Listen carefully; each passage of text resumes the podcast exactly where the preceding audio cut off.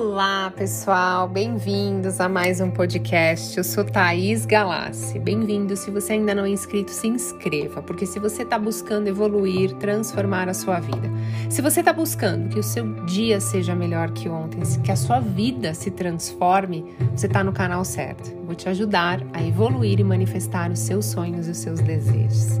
Então compartilhe com outras pessoas também. Vamos fazer com que todos sejam felizes. Eu sempre falo que as pessoas felizes não enchem o saco.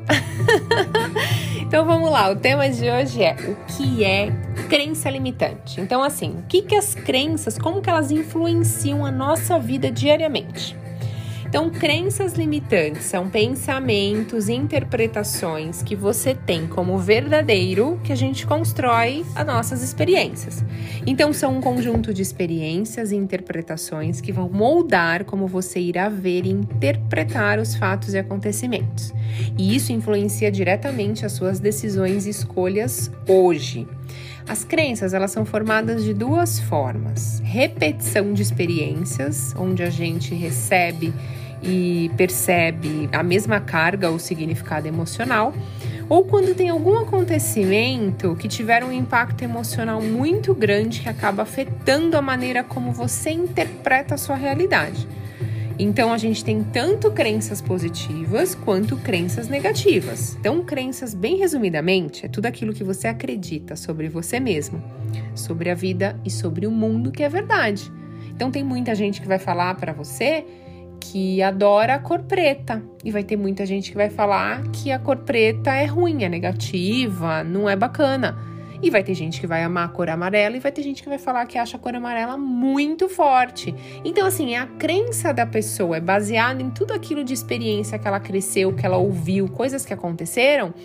A, a, o exemplo que eu dei da cor é bem básico, bem simples, mas isso acontece com todos os nossos julgamentos. Tudo aquilo que você julga hoje sendo certo ou errado é uma crença sua, baseado em experiências ou repetições coisas, ou coisas que aconteceram na sua vida.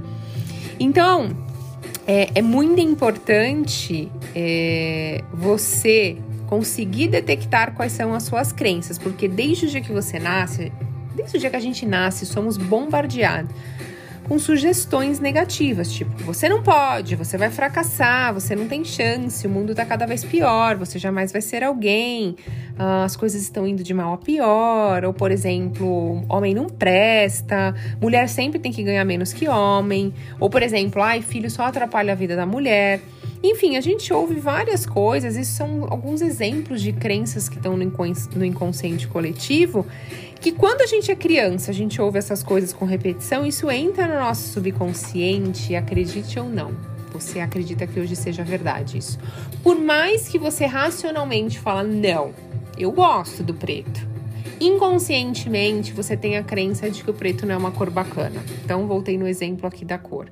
Então, mesmo que racionalmente você diga que vai ser um sucesso, que você merece tudo de bom e que as coisas vão acontecer na sua vida e você vai dar tudo certo, inconscientemente as coisas começam a dar errado. Por quê? Porque você se auto-sabota inconscientemente, porque o seu subconsciente não acredita que você é capaz.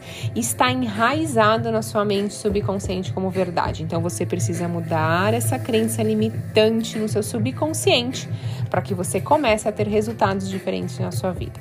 O primeiro passo é identificar através de uma autoavaliação por exemplo, pergunte-se: você consegue alcançar os seus desejos com facilidade, todos os seus sonhos? Você se sente merecedor de receber esses sonhos e desejos? O que impede você de agir? O que impede hoje você de ter o que você gostaria, de ser um sucesso? E aí você vai começar a verificar as respostas. Exemplo: eu tive uma oportunidade de promoção no meu trabalho, mas eu não aceitei porque eu fiquei com medo de não dar conta. Racionalmente eu quero muito ter sucesso, eu quero ganhar mais, eu quero evoluir. Mas qual será a crença aqui? Você não se sente merecedor? Você não se vê ou não se sente rico? Você não se sente capaz? Será que algum dia você ouviu de alguma das pessoas mais importantes da sua vida falando que na, na sua família, por exemplo, ninguém ia conseguir ter sucesso? Que ninguém é merecedor? Então você começa a fazer perguntas para descobrir o que te limita ao sucesso, ao seu sonho.